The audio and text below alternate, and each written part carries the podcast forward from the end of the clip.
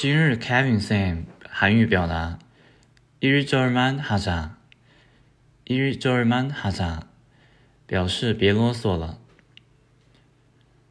민호나 나 시험 점수 발표됐어 90점 맞았어 축하해 그 점수 말이야 일본에서 10번 문제는 총 20점 만점인데 나 17점 맞았고 21번에서 30번 문제는 40 점 만점인데 나 38점만 맞았고 자자 1절만 하자.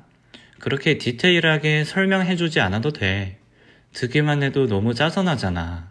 그건 그렇고 오랜만에 우리 게임 한 판 복자. 그래 알았어